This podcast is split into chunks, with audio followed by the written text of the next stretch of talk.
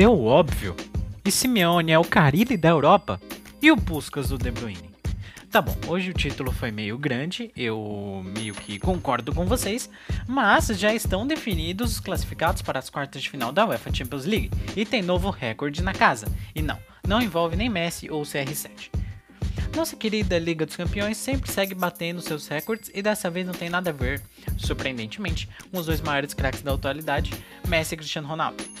Mas antes de falar de recordes, vamos dar os parabéns a todas as equipes que estão presentes nas quartas de final da Liga dos Campeões desta temporada: PSG, Borussia Dortmund, Porto, Bayern de Munique, Real Madrid, Liverpool, Chelsea e Manchester, e Manchester City. Quase que eu não finalizei com chave de ouro e não finalizei. Desculpa aí, torcedores do Manchester City.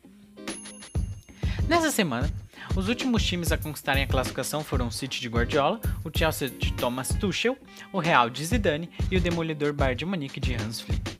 O City dominou a maior parte ou quase toda a partida. Ficou evidente aí, principalmente para quem assistiu o jogo, eu estava assistindo Real Madrid e Atalanta, mas ficou evidente para quem para quem estava assistindo, como eu já disse, a superioridade do time de Pep Guardiola. O City venceu por 2 a 0 com um golaço de De Bruyne, um outro gol de Gundogan que vem tendo ótimas atuações recentemente. É, Gundogan que vinha sumido, mas aí tá, tá voltando a ser aquele Gundogan do, do Borussia Dortmund.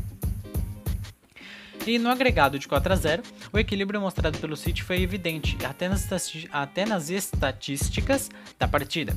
Geralmente esses dados não dizem muito sobre a partida, mas nesse caso é um pouco diferente e sem dúvida os ingleses mereceram a classificação. Real e Atalanta, como eu disse, que estava acompanhando, pode ter sido uma surpresa para alguns, já que a Atalanta claramente não é a mesma da temporada passada e o Real Madrid, tendo sua camisa com um peso gigantesco, ainda não mostra o futebol de se encantar, aquele real, né, de Cristiano Ronaldo e companhia. Muriel meteu um golaço de falta, mas o time italiano não atacou o time espanhol o suficiente para poderem buscar a classificação. Do lado vitorioso da história, o Real teve seus bons momentos ofensivos e aproveitou bem a maioria que fez os seus três gols merecidamente, e jogando bem mais do que a partida de ida. Com destaque final para a dupla Benzema e Vinícius Júnior, que vem demonstrando uma baita evolução.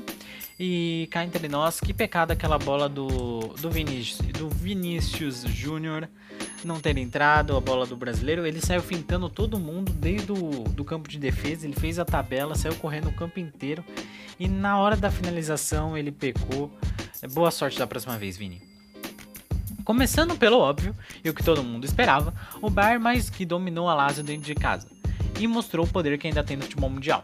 Obviamente também teve gol do artilheiro, do nosso querido, pelo menos pela maioria, Lewandowski, que fez um dos dois gols na vitória por 2 a 1 onde Parolo desencontrou para os, para os italianos é, Marco Parolo. E quem fez o segundo gol do Bayern de Munique foi Choupo-Moting, jogador do PSG. E no jogo que todo mundo achou que seria mais equilibrado, o Chelsea elimina o Atlético de Madrid com uma certa facilidade e o Simeone tá de brincadeira. Quando eu estava acompanhando o primeiro jogo e vi que o Chelsea e vi que o Chelsea havia vencido a partida, confesso que achei estranho. O jogo na partida de ida não tinha um abismo de diferença entre as duas equipes, como nós percebemos na partida de volta. O Chelsea dominou o jogo até abrir o placar. Até abrir o placar. Depois que conseguiu, não deixou o Atlético jogar e fez prová-lo do próprio veneno, entre aspas, né? Mas para um bom entendedor, já entenderam onde eu quero chegar. Onde o técnico Thomas Tuchel mostrou o porquê da sua equipe ser uma das melhores postadas defensivamente. Com os zagueiros Aspilicueta, Zuma e Rudiger, que não deixaram passar nada do pouco que o Atlético tentou. Simeone por incrível que pareça, ou não, recuou ainda mais o time do que, precisava vencer.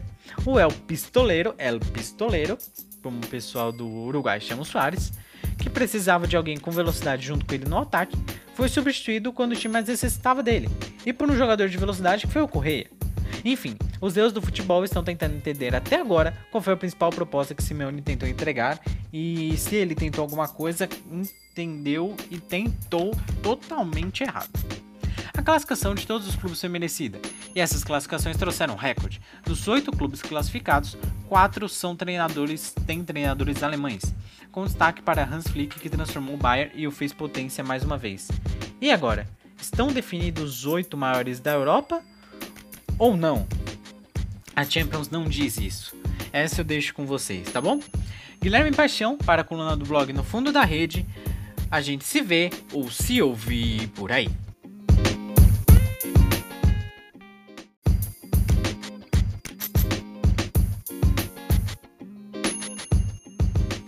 E aí, meus amantes do futebol brasileiro, aqui quem fala é o Guilherme mais uma vez para o nosso podcast de hoje.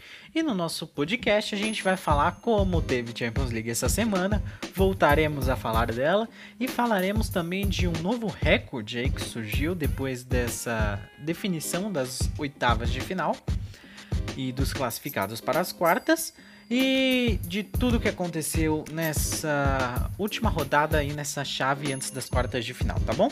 Então já fica aí com a gente até o final. Convido você para seguir a gente no, no, nosso blog, no fundo da rede.wixsite.com.br videocast. Você encontrará nosso blog, nosso podcast, nosso videocast, enfim. É, nossas redes sociais também para você seguir a gente lá.